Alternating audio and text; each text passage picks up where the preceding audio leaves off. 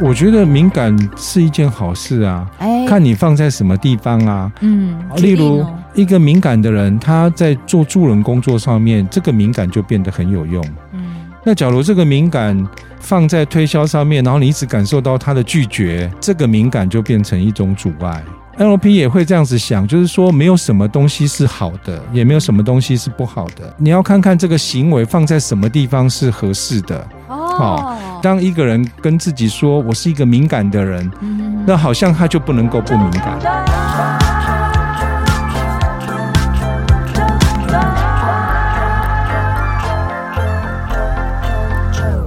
收听周团，我是九九。有一本书，它最近呢，就是呃，让听众朋友可能会发现到有三个英文单字，就是呢，NLP。NLP 它到底是什么？其实 NLP 它是一种能够跟自我有效沟通的技术。那我们今天呢，就邀请到了这个的作者，用 NLP 改写你的每一天这一本书的作者唐道德老师。老师好，九九好。我们刚才其实有聊了很多，嗯、你觉得接下来听众朋友他会在接下来的三十分钟，他可能会听到什么呢？听到弹性。你可能会发现到说，有些人是带着过去的伤，是。过现在的日子，是，但是他可以有一些好的方式，甚至是有些人可能是觉得是很敏感的，是。找不到解套的方法，就是好像大家都觉得自己没有选择，嗯，哦，但事实上没有选择是我们自己告诉自己的啊，对，事实上你一直都可以选择。所以你会在接下来的这一集的谈话内容当中，会听到有很多选择的生活例子。对，你就来听听看老师他是怎么样子做解释的吧。来，先听这一集的聊天内容喽。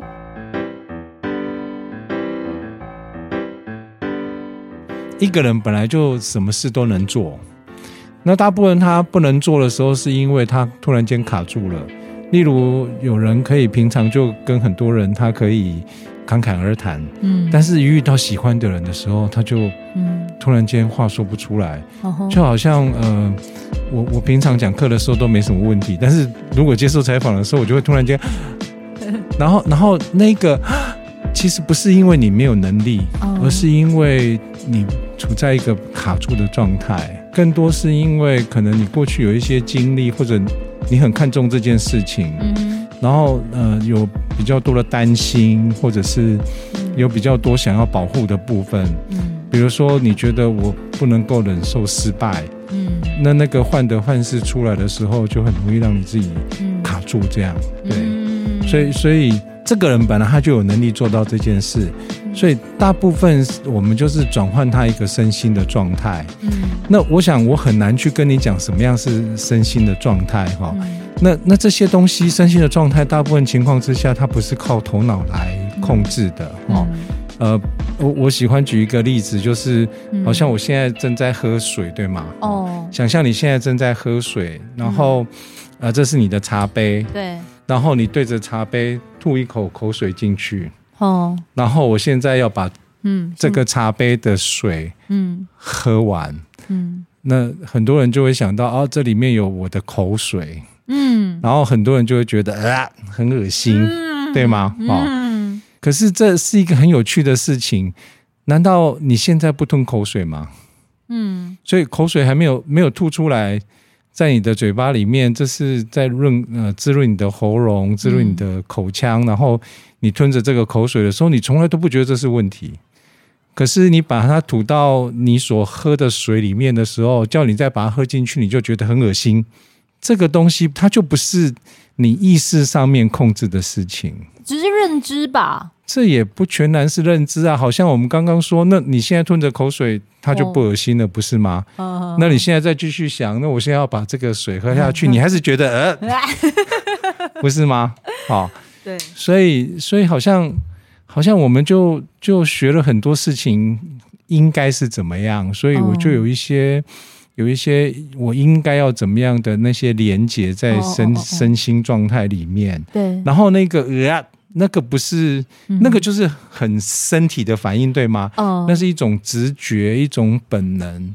嗯、那 NLP 就是在处理这些事情，就是它是呃处理比较结构的东西。对、嗯、对，我可以跟老师分享的啊，其实为什么纠团，我总是希望可以有很多一些照顾内在的一些声音，是，然后可以在。这个频道中出现，是因为其实我长时间在做电台节目的日子里，有很多听众朋友能够接触到我的声音。其实很简单，因为免费，是是转开 radio，其实就可以听到哦一个人说话。对。可是我大部分在听，很多人告诉我回馈我的一些文字，听众朋友听的回馈是因为。我里头好像会带到一些，其实其实我在讲的当下我，我我不清楚，可是我事后我才知道，原来我讲的一些我的，嗯，不管是生命经验，是又或者是我看事情的角度，是它好像都能就是涵盖一些所谓的心理学这种东西在其中，但我其实什么都不知道的情况下就带出这些，只是刚好可能有。拥有了这些知识的人，是他听出来一点猫腻，听出来一些什么，是我才认知哦哦，原来我讲的是这些。然后当我在讲这些的时候，他们其实都是用很自在的，嗯哼的的状态，甚至是因为他们可以用最浅的方式认识到自己。当然，你真的如果真的很有些难题，我说真的啦，我们不是说你听完一集两集哦，马上就可以帮你解决。我没那么神，可是他只是帮你启动了想要去面对你难题，或者是你想要把你的道路再更扩张一点的一个起心动念。是，所以这也就是为什么会想邀请，不管是老师还是什么，就是是他们如果能够有一个机会听到这些，也许对他们生命里。有一些些微小的改变的工具的技能，是，我就会希望能够做到。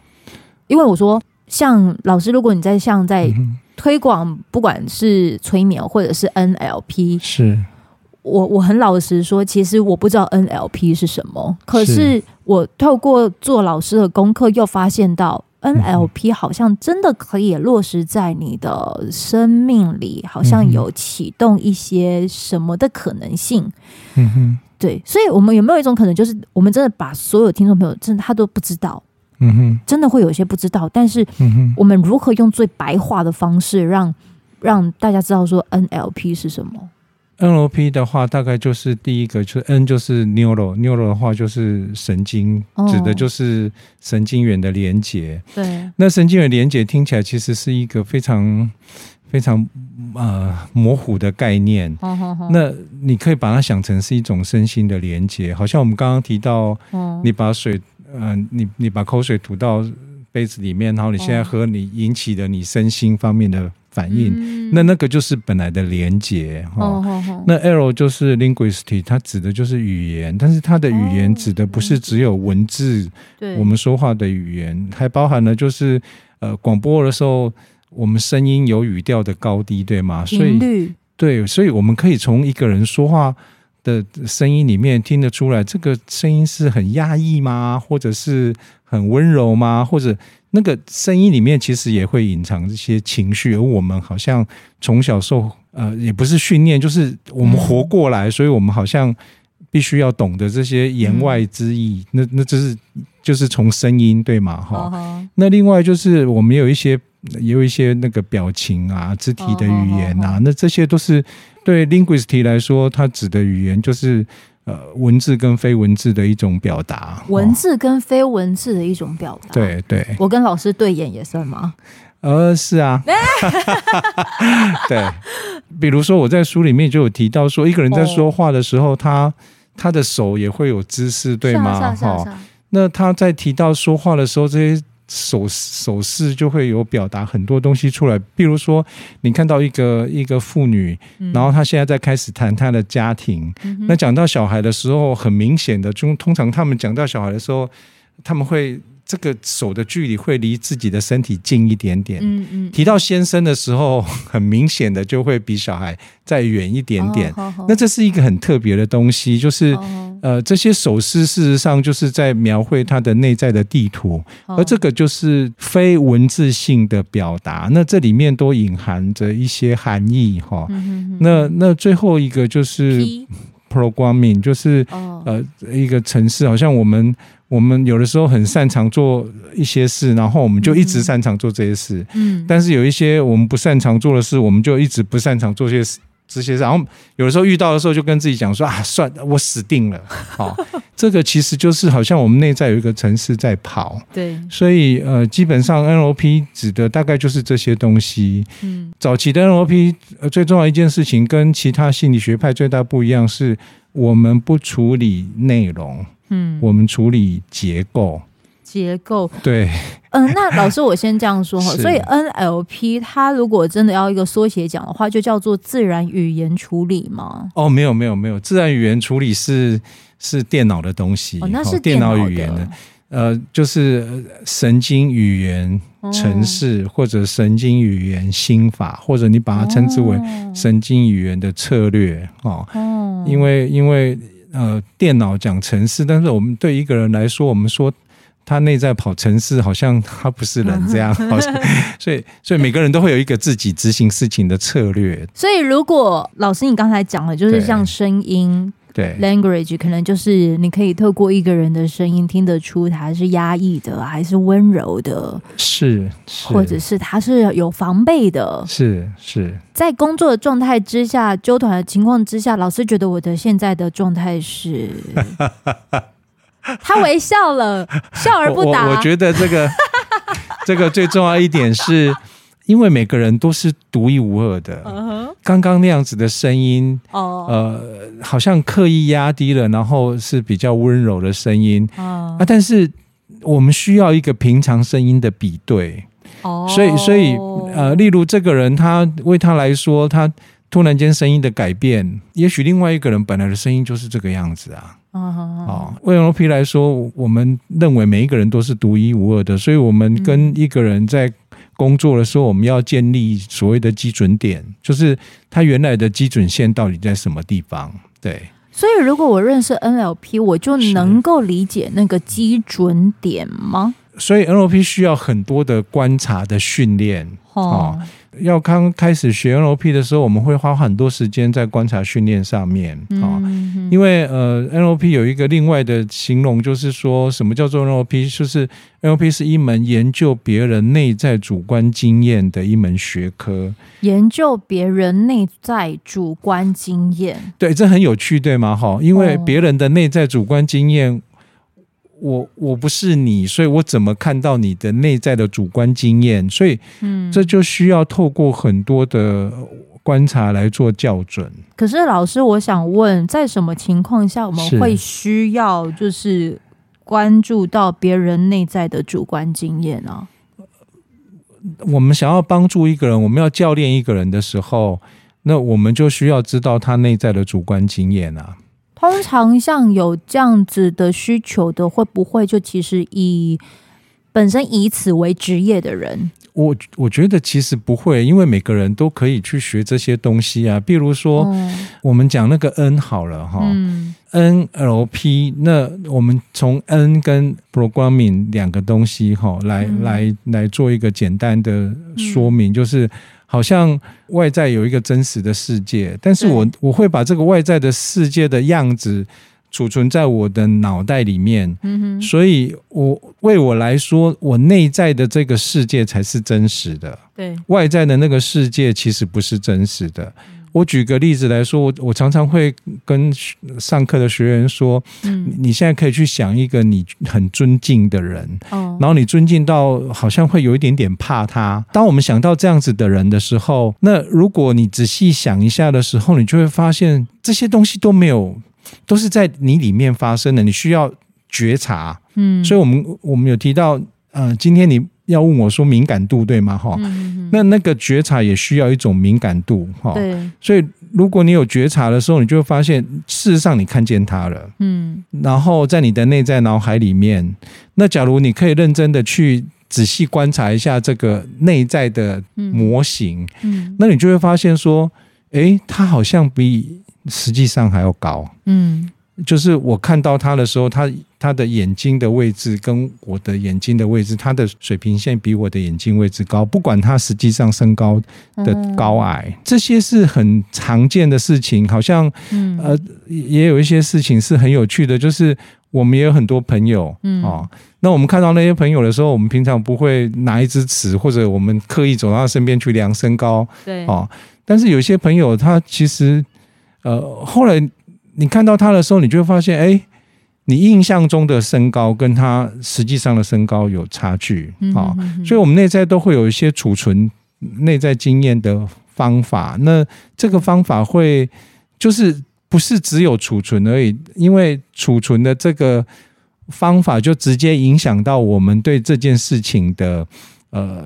看法、感受还有品质，对。我这边还会想要再延伸做提问，就是我们感受到别人的方法或者是生活品质这件事情，但他是不是视觉都有点像是在关外，而无法关内？你知道，我有时候会想到的就是，哈，就是有些东西其实就是庸人自扰，嗯、你自己看了很多东西，其实都是。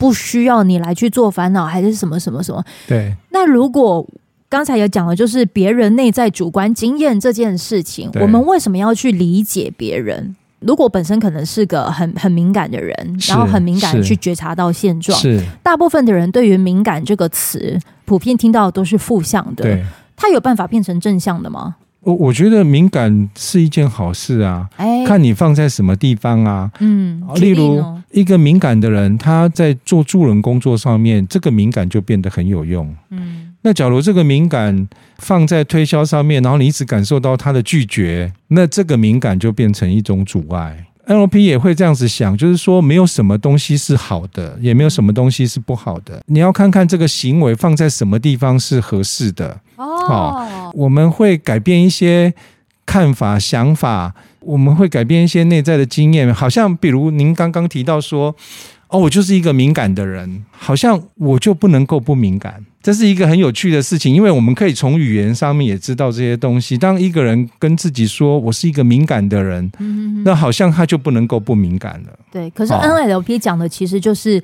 你可以敏感，你也可以不敏感。对，你要让你的生命里至少又出现。呃，之前有访问过个好朋友，是他是智商心理师胡展告，是他就有提到。弹性这两个字，弹性这两个字，其实它就是试着让这个 NLP 发挥到最大值的一个方式吗？我们在前提假设里面就提到，弹性就是影响力啊，弹性就是影响，弹性就是影响力啊。比如说，我们在 NLP 里面，我们我们认为很多事情都是要要要自己来负责的，嗯嗯，好。其实不是只有 NLP 这样想啊，就是好像荣格哦，荣格他也这样认为，一个人会好起来，是因为他自己决定要好起来。嗯，好，其他的人只是给他提供一些方法。NLP 的想法就是很简单，就是说，简单说就是这样。我们我们有一些简单的策略哈，比如一个人说他很敏感，好像他生活里面就除了敏感之外，呃，没有其他的了哈。我们就会很好奇说，那你有没有不敏感的时候？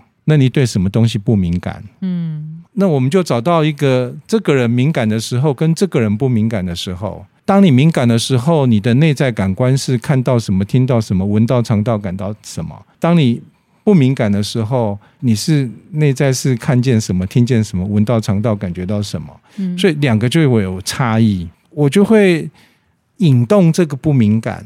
然后引动什么引什么动，就是引发这个不敏感的状态。Oh, okay, okay. 因为请他回想就可以，请一个人回想一个状态，就会引发改变他身心的状态。Uh -huh. 而这些东西其实就都很常见。比如我们跟一个人说：“哎，你吃过最好吃的东西是什么？”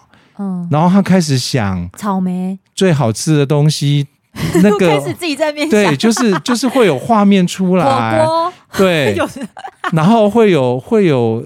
声音、影像，会有香气，哦、会有口感，对吗？喜欢野姜花的味道，对，所以我们就唤醒了他内在经验。对，而这个内在的经验，如果我们可以给他设个锚定，把这个锚定的状态引到那一个他需要不敏感的场合，嗯、哦，那。事实上，就是某一种心理状态，带着这个心理状态进到这个他想要改变的状态里面，对，然后这就会打开一个通道，嗯，然后就不会带着那一个呃，然后每次遇到这个呃，然后他就不知道怎么办，嗯，那我们带着那个资源进来这里的时候，他就不会呃，那这个就打开一个通道，让他有机会做出不一样的反应，嗯，好，好像。二次世界大战那个被关在犹太集中营的 Viktor Frankl，他他就这样说，他说在在刺激跟反应之间，嗯我们要找到一个空间，嗯，好，那让我们可以做出新的反应，那那就是成长。我可以跟老师针对你刚刚讲的这一些，可以分享一个状态，就是呃。好久以前，曾经有跟一位伴侣，可能在过日子的过程当中，他隔天早上是要匆匆忙忙赶去上班，可能是要去出差，是。而我可能就是还在睡觉的状态，是。那当然在匆忙准备的时候，我可能当然就是会醒来嘛，因为有声音醒来嘛。好，那我可以选择好吵哦，不要不要这样。还有一种是。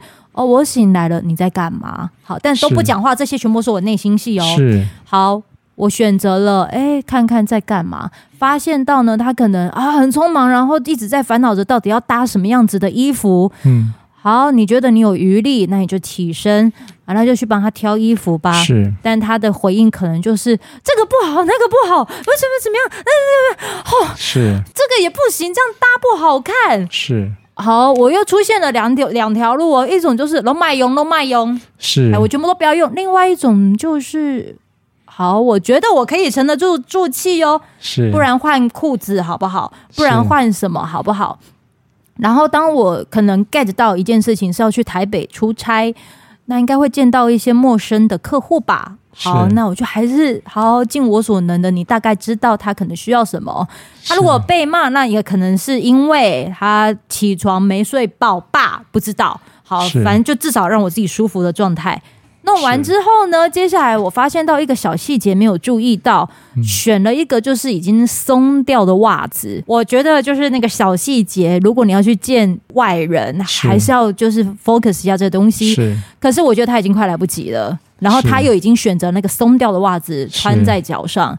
我最后的选择呢，就是鼓起勇气，哎，真的是要鼓起勇气啊！我要么就是好，算了算了，就这样去好，那是你的选择，你要穿松的袜子。是。另外一个，我觉得选一个可能会比较得体的袜子，我塞在他的包包里。是。来得及你就换吧。是。呃，反正他就是很很燥、很燥的状态之下，然后就出门了。然后我就就，哦，那就这样。我选择不让。这个状态影响我，是。那我觉得还行，可能因为我自己可能有过得还还不错，是。啊，那那我就这样处理，但是我没有展现出我觉得我过得不错啊，来帮你什么什么，我就还是很想睡，还是一样睡了回笼觉。到了一个下午之后呢，我收到了一个讯息，就是不好意思，因为我真的是没睡饱，然后我又急着出门，是，我觉得有这样就就好，然后我就说我只有两个重点，第一个就是你小细节有没有注意到，是。啊，其他的我我呃，第二个就是反正你是好看的出门，你有气场的出门，是，是。这是我的两个条件，其他的那一些我不收，其他两个情绪我不收，是。对这个。的过程，我不知道是不是就是弹性。是啊，这个就是弹性。那另外一方面是你觉察到，所以我们刚刚有提到啊，就是在刺激跟反应，嗯，这个中间，嗯，你要给自己留一个空间。哦，那比如说你起床来帮呃，他做这些事情，然后他就说，我不要这样，我不要那样，对吗？哦，啊，那就是在他在跑他原来的城市。哦，好，那他就那就是他他原来的城市。那一个人要进去帮助他，他如果不能带着这个弹性，好像他的样子也把你弄火了，嗯，然后两个人就吵架了，嗯，好，我们刚刚谈到的就是那个弹性就是影响力，那这里面需要很多的觉察，就是你我们要常常问自己说我要什么，嗯。我为什么不继续睡，假装什么都没听到，嗯、而要起床来帮助这个人？对，我一定有一个我要的嘛。好像我想要帮忙这个人，这个人是我看中的，哦、然后我希望可以帮助他，然后活得更好，然后希望我可以为他做出贡献。啊、嗯，所以，所以我才起床。那这是我一开始的时候我想要的。好、嗯，但是在这个过程当中，呃。他说：“哦，你这样搭不好看，不要这样，我不要那样，好、嗯。哦、啊，那就是你在这个过程当中正在得到什么？嗯、对对对，好、哦，你正在得到什么？如果你不能常常去回顾那个一开始的时候，我想要什么，你就会出很多很多的问题。对，对，就好像我们有很多时候小孩子不小心走失了，对，父母心里头那个心揪起来，简直都快要。”不行了，对吗？嗯，哦，可是当我们找到小孩的时候，我们不是说啊，抱着他说你刚刚去哪里了？我们好担心。嗯，不是啊，大部分情况都不是这样，啊、我们就开始修理他，对吗？对啊。哦，我有主持过外场，真的是这样。对对对，小朋友超乖的哦，他大概国小一年级，对，走到旁边说：“我妈妈不见了。”对，妈妈不见了，不是小孩不见，是我妈妈不见了。但他非常的稳定，情绪很稳定，是。然后就在那边乖乖的等，然后我就在舞台上面讲说。这位小孩，你叫什么名字？然后都给他，也不是笑笑的讲他。当然你看得出来，因为没有遇到认识的人，对那种焦虑感是有的。然后直到看到妈妈来接他了，他开始哭了。对，他被打屁股在台上。我那个时候，我觉得身为主持人，我能做的就是，他其实做的很好了。对，没事没事，他他很乖。然后当你发现到你这样讲的时候，那个打的那个手啊，冷静了啊。可是并不是戏剧化的是儿啊，你好棒！不是不是，no no no no no，你发现两个都冷静，一个是小孩纵使被打，但他没有逃，他窝在妈妈的肚子，就是站着，然后但是窝着，脸朝向妈妈的肚子，是。然后大人可能就是原本弯下来的腰，在一直不断的打屁股的时候，他站直了，是。大家都在冷静，是。然后那个冷静，我觉得他可能就在讲弹性这件事吧，也许那一刻也在学习弹性。是，所以如果你本身是个嗯敏感的人，是拿来做服务业，也许很适合你。是，但是你必须要训练到一件事情，就是让自己产生弹性，而这个弹性的制造过程，就是你自己的生活品质，或者是你自己的是状态，是是不是有那个空间的？所以终归到最后。这个 NLP 还是会关照到自己啊，没有错，就是说很重要一件事情，就是你要你要让那个刺激进来的时候，不是直接做出反应，这是一个很重要的事。因为如果刺激进来，我直接做出反应，那我就是在跑旧的策略跟旧的方法哦。那那很重要一点就是我们要学新的方法，嗯，哦，好像您刚刚提到打小孩，我我我以前年轻的时候。我小时候，我爸爸很会打人。哎、欸，你你不是打人的那个啊？哦哦哦，不是不是，我小时候我爸爸很会打人。OK OK OK。那如果按照现在儿少法的标准，他应该是要被抓去关的哈。哇！就是就是皮带拿起来就打，衣架是铁的拿起来就打哈。嗯。水管什么都都拿起来打，这个就叫信念对吗？哈，我会从我父母亲身上学到。另外一个就是反动。对，好，啊，反动的话就是，我就告诉我自己，我不要成为那样的人，嗯，所以我就希望我长大以后不要打小孩，嗯，好，啊，我相信有很多父母也都跟我一样，嗯，好，但是很有趣的地方就在这里，嗯，因为我们都没有学新的方法，所以当旧的事情一再重演的，比如说小孩子在卖场，然后他。就是一定要买那个东西啊！你跟他苦口婆心的讲，嗯、然后他也不理，然后就在那边就一直不走，然后就开始在那边大闹。对哦，那如果你没有学新的方法，嗯，那什么方法会跑进来？你你脑袋里面小时候那个根深蒂固的旧方法就会进来，用爸爸的方法。老师刚才在讲的这一个，其实也有提到一个状态，就是你是用旧的思维、旧的模式处理新的状况。我他可能就会，呃，依然还是会有旧的结果。没有错啊，因为这这这也是那个 NLP 的发明人之一啊，呃，理查班德勒他常常说的，就是呃，基本上我们做一模一样的事情，持续不断做一样的事情，然后期待得到不一样的结果，那这就是疯狂啊。嗯，但是。不是每个人都能够有那个能耐，因为他们一定也很想变好，他们也不想要成为那样子的人啊。是，我觉得下一集可以跟听众朋友聊的，就是因为老师他也讲了过往，他可能也就是带着父亲给的伤，也是长大了。可是你要怎么样子，你超越过去的伤痛带来的羁绊？也许我们前面已经有提到，有些人可能对于敏感这件事情，他还不懂得怎么使用。但你今天听完之后，我觉得其实你已经听到了“弹性”这个关键词。你拥有了这个弹性，它不是叫你去忽视过往的伤，是它可能可以带你去超越一些事。但是我觉得我们需要再花。花一点时间进入到下一集，可以跟大家聊一聊。是，刚刚你提到那个例子，就是不断的早上起床的时候，不断的在服务的那件事情里面，其实那里面就是你一直不断出现选择，对吗？嗯，我可以选择这样，我也可以选择这样，对。但是我选择那个会我原来要的东西，所以很多时候最重要一件事情就是。你是有选择的，这是非常重要的一件事。只是可能不是很多人能够看清楚自己，其实自己是有所选择。所以我觉得下一集可以跟大家聊一聊啊，就是你会发现，其实我们今天的这个对谈啊，有谈到最后面，就是你要什么，你正在得到什么，你还可以做些什么，好帮助你得到你想要的。这三个问句其实就是。NLP 非常经典的问句，而这三个问句，它可以延伸到下一集来带你聊一聊。如果我们要超越过去伤痛所带来的羁绊，你可以先想一想，你超越你想要什么，然后你在超越的过程，你正在得到什么？还有就是，当你在超越的这个过程，你还可以再做些什么，好帮助你可以得到你想要的。很期待能够让老师一起再继续聊聊这个。NLP 了，来，老师，其实今天有带了你的这一本书，这个书名叫做什么呢？用 NLP 改写你的每一天。那我们接着下来，在下一集，也许就可以聊一聊说，希望能改写，那要如何改写城市？期待下一集能够就是再跟老师继续做对谈的。谢谢，谢谢，唐老师，谢谢拜拜。